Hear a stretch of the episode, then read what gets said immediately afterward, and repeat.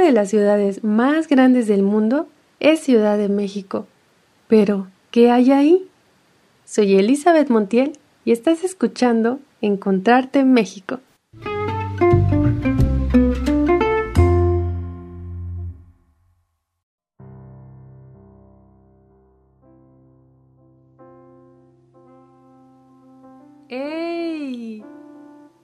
Bienvenido o bienvenida a otro episodio más del podcast. Hoy estoy muy contenta porque te traigo un tema buenísimo. Fíjate que andaba echándole monedas a mi cochinito y en una de esas me quedé observando el escudo nacional que traen atrás. Esa águila que devora a la serpiente y que está parada sobre un nopal. ¿Sabías que al nopal también se le conoce como oro verde? Curioso que el nopal esté en nuestro dinero teniendo esa definición. Pero la historia de aquel nombre, oro verde, tiene origen en el sureste de la Ciudad de México, en la alcaldía de Milpa Alta, un lugar del que podríamos hablar horas, pero vámonos poco a poco. El nopal es una verdura de la familia de las cactáceas, cuya siembra y comercialización es uno de los pilares de la economía de Milpa Alta, porque aquella zona es considerada el segundo productor de nopal más importante del país, solo después del estado de Morelos. Al año suelen sembrarse nopales en más de 2.000 hectáreas de tierra milpaltense, de los cuales se recoge una producción cercana a las 300.000 toneladas. ¡Guau! ¿Te imaginas cuánto es eso? y en dinero esto se traduce en un valor de aproximadamente 500 millones de pesos anuales. ¿Ves por qué es tan importante? De los 12 pueblos de Milpa Alta, los que producen nopal son Villa Milpa Alta, San Lorenzo Tlacoyucan, Santa Ana Tlacotenco, San Jerónimo Miacatlán, San Francisco Tecoxpa, San Agustino Tenco, y San Pedro Atocpa. La mejor época del año para el nopal es el mes de junio, pero se puede obtener cosecha durante todo el año.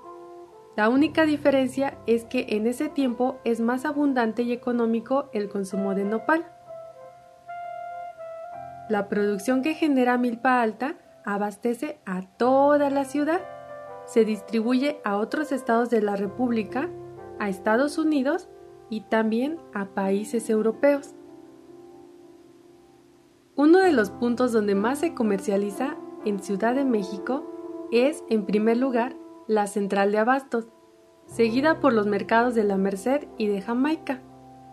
También se puede encontrar el nopal de milpa alta en centros comerciales, mercados locales, tianguis y recauderías de toda la ciudad. Muchas personas originarias de Oaxaca, Veracruz y Guerrero han migrado a la ciudad, atraídas por el cultivo del nopal y con el objetivo de ofrecer mano de obra a dicha actividad. Su presencia ha enriquecido con una variedad de lenguas indígenas que se suman a las ya nativas de la zona. Los productores de nopal pasan días enteros cuidando su siembra. Cuentan que entre los años 60 y 80 del siglo pasado, el nopal se comercializaba muy bien y hubo gente que se enriqueció a partir de él. Por eso le llamaron oro verde, en honor a esa época dorada.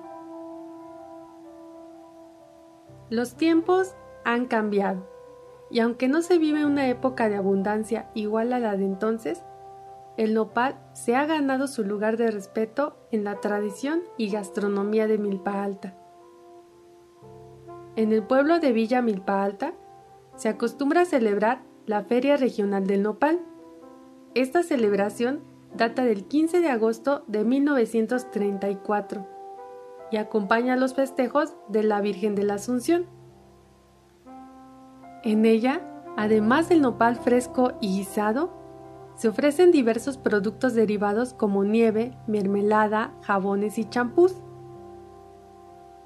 El nopal no solo es llamado oro verde, también se le conoce como planta de la vida. Y no es para menos. El nopal es un alimento sumamente saludable. El 80% de él está compuesto por agua, mientras el resto es fibra y vitamina C. Es muy usado para controlar la obesidad, la diabetes, enfermedades gastrointestinales y en sí es una verdura que mejora los procesos digestivos. Si te gusta cuidar de tu peso y verte guau, debes de comer mucho nopal. Y créeme que no te aburrirías de hacerlo. Hay cientos de platillos salados y dulces y también bebidas a base de esta cactácea. Por ejemplo, tortillas, agua, buñuelos, pan, mermelada, atole. Sí, tal como lo escuchaste, atole de nopal. A mí me encanta probar sabores diferentes de las cosas. Y si a ti también te gusta, déjame compartirte que en YouTube encontré una receta bien buena para preparar este tipo de atole. El video es muy cortito y la cocinera es precisamente de milpa alta. El canal se llama Sheik AC. Se escribe S de sopa, H de hongo y latina, E de lote, G de gato. Y suena Sheik AC. Además de ese video en donde se muestra cómo realizar el atole, en el canal hay otras entrevistas muy interesantes, así que vale la pena darse una vuelta por ahí. La verdad, yo me vi varios y me gustó mucho. Y ya entrados en esta onda de la cocina, no quiero dejar de contarte que si más adelante, cuando las circunstancias sanitarias lo permitan, tienes ganas de hacer un paseo diferente, en el que no solo veas paisajes atestados de nopal, sino que también aprendas un poquito de la gastronomía de Milpa Alta, tienes oportunidad de tomar el recorrido llamado la Ruta de la Milpa. La Ruta de la Milpa es una experiencia que inicia a las 9 de la mañana, muy temprano, en el pueblo San Pedro Atocpan. Se hace un recorrido por nopaleras orgánicas de la zona y se desayuna ahí mismo. A las once y media inicia el taller de nixtamal y tortilla, y dos horas más tarde te enseñan a hacer tamales de temporada y mole tradicional. ¡Uy, qué rico! Y como seguro te dará hambre de ver tanta comida, a las tres y media se abre espacio para degustar platillos. El recorrido finaliza a las 5 de la tarde, cuando se vuelve al punto de origen. La experiencia cuesta mil pesos, como 44 dólares estadounidenses, más o menos. Para llevarse a cabo requiere se arme un grupo de al menos 5 personas como mínimo. Y según vi en sus redes sociales, por contingencia estaban ofreciendo una promoción aplicable para cuando ya sea posible la reactivación de actividades turísticas como esta. Si te interesa, puedes contactarlos por medio de su fanpage en Facebook, donde están como Ruta de la Milpa. Su foto de perfil tiene un logotipo verde y en la portada tienen unos molcajetes. ¿Qué te parece? Se antoja, ¿no? Sobre todo la comida. ¿Sabes qué? Ya pensándolo bien, yo sí me voy a animar a hacer el atole de nopal. A ver qué tal sabe. Sirve que aprovecho para perder esos kilitos que me ha dejado el encierro. Porque ay, cómo se come cuando se trabaja en casa. ¿A poco no? ¿Cómo ves? ¿Te me unes? Pues andando. Ah, y no se te olvide. Yo soy Elizabeth Montiel y esto fue Encontrarte en México. Nos vemos la próxima.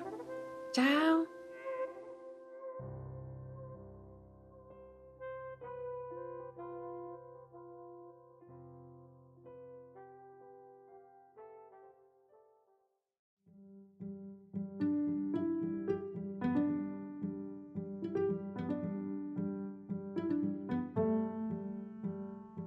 Si te ha gustado el contenido de este podcast, no olvides darle me gusta y compartirlo. Recuerda que en el blog Encontrarte México hay disponible más información de Ciudad de México.